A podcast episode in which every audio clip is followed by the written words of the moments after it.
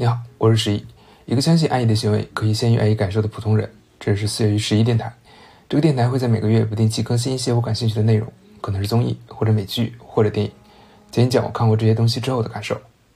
今天临时加更一期《再见爱人》大结局前夜的三十六问，前面已经整体讲过一些，感兴趣的可以向前翻一翻。之所以今天临时加更，是因为加更版里边有一个画面，今天在我的脑海里面始终挥之不去，就是在节目的最后。苏日丁看着罗哥讲：“我有几句话，我们俩共勉吧。共勉的内容就不重复了。这是想讲的是，为什么这句看起来非常非暴力沟通的话语，却让我印象非常的深刻。我想是因为，当我听到这句话的时候，我在想，假如我是卢哥，这句话让我感觉到非常非常的不舒适。于是我试图去理解这种不舒适背后的东西是什么，似乎找到了一些答案。在说明答案之前，让我们快速回顾一下。”这一对在三十六问之中比较重要的几幕画面。第一幕，最糟糕的记忆是什么？两个人都提到离婚那一晚的事情。当卢哥表达了自己当时非常痛苦，苏苏也回忆了当时的画面。苏苏说，他第一次见到卢哥哭，但紧接着说：“但你想想，当时你问的问题有多可笑。”虽然这句话听起来有缓和气氛和消解痛苦的作用，但是这种作用。是给那些看着他们对话的观众准备的，而对于当事人来讲，则不一定会感觉到舒适，因为自己最痛苦的情绪在对方那里并没有得到被共情，而是率先拿出来进行消解，试图缓和当时比较尴尬的氛围。我真正的内心是会非常的难受的。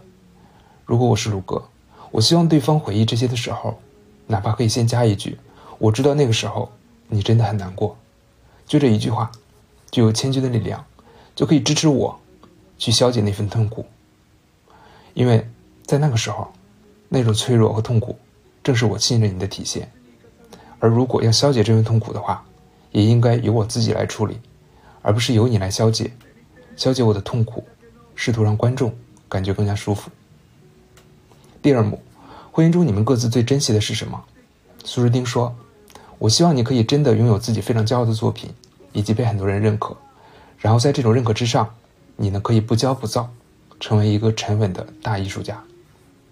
如果说拥有自己非常骄傲的作品还可以理解的话，被很多人认可，不骄不躁，沉稳沉稳的大艺术家，与其说是与卢哥有关，其实更多的是苏志丁想要的投射，或者对于理想伴侣的投射。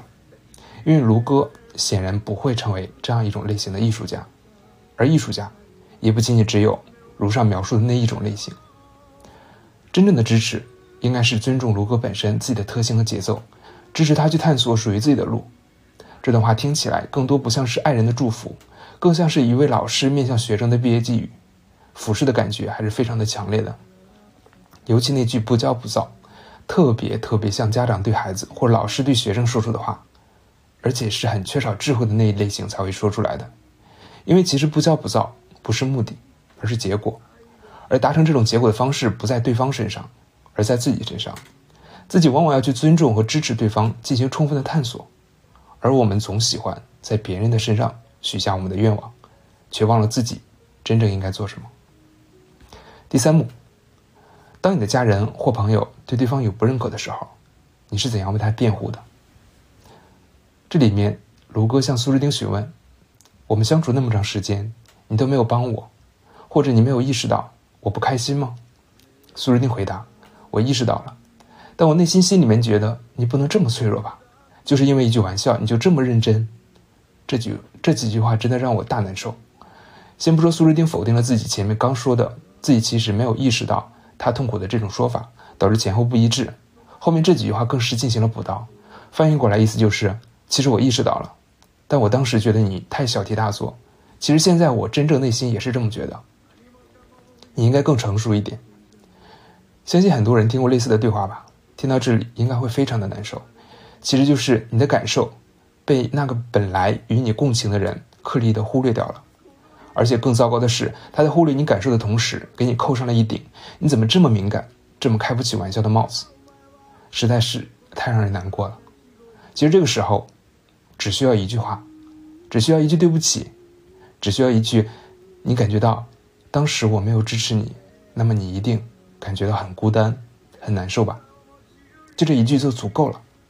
人之所以可以变得坚强，不在于你告诉他不要那么脆弱，你要坚强起来，而是在于他可以在你面前袒露脆弱，而同时你能够支持并共情他。第四幕，告诉对方你不喜欢他什么。如果指出苏之丁的距离感，这一点相信大家也都能感受到。而反过来，苏之丁也同样用距离感来指责卢哥，说你已经很真诚了，但是就是跟我想象中不太一样。这里其实已经不再是距离感这一个词了，而是差距感。在我的心中，我有一个期待的人，而你距离我期待那个人还有差距，而你的真诚并不足以弥合这个差距。我觉得你没有看到这个差距，所以我需要给你指出来，这样你就可以改正的更好。其实，成功的男人并不少，而对你真诚的那个男人，才是稀少的。四幕结束了。让我们再回到最开始苏日丁那句话，我有几句话，我们俩共勉吧。之所以这句话让我感觉到非常的不舒适，就在于这句话的氛围之中，我本来应该感受到我们是平等的，但我却感受到我们是不平等的。我感受不到我们作为平等的、相互尊重的、曾经有过美好时光的亲密伴侣的感受，而是感受到一种寄予，一种看似成熟和正确的居高临下的指导。我感觉到我们不是爱人，我们是师生。的确，的确，我曾经喜欢过那个做老师的你，但是重点不是在于你是老师，而是你本身。你可能表达能力非常好，你可能非常善于非暴力沟通，但假如假如你没有共情的能力，那么非暴力沟通就变成了对我的一种暴力和压迫，而这种压迫，最终会让我们越走越远。感谢这段旅程，感谢过去的日子。你让我知道，你并不适合我期待的婚姻，也祝福你未来可以更好。再见。认识四月与十一电台，我是十一，一个相信爱意的行为可以先于爱意感受的普通人。我们下期再见。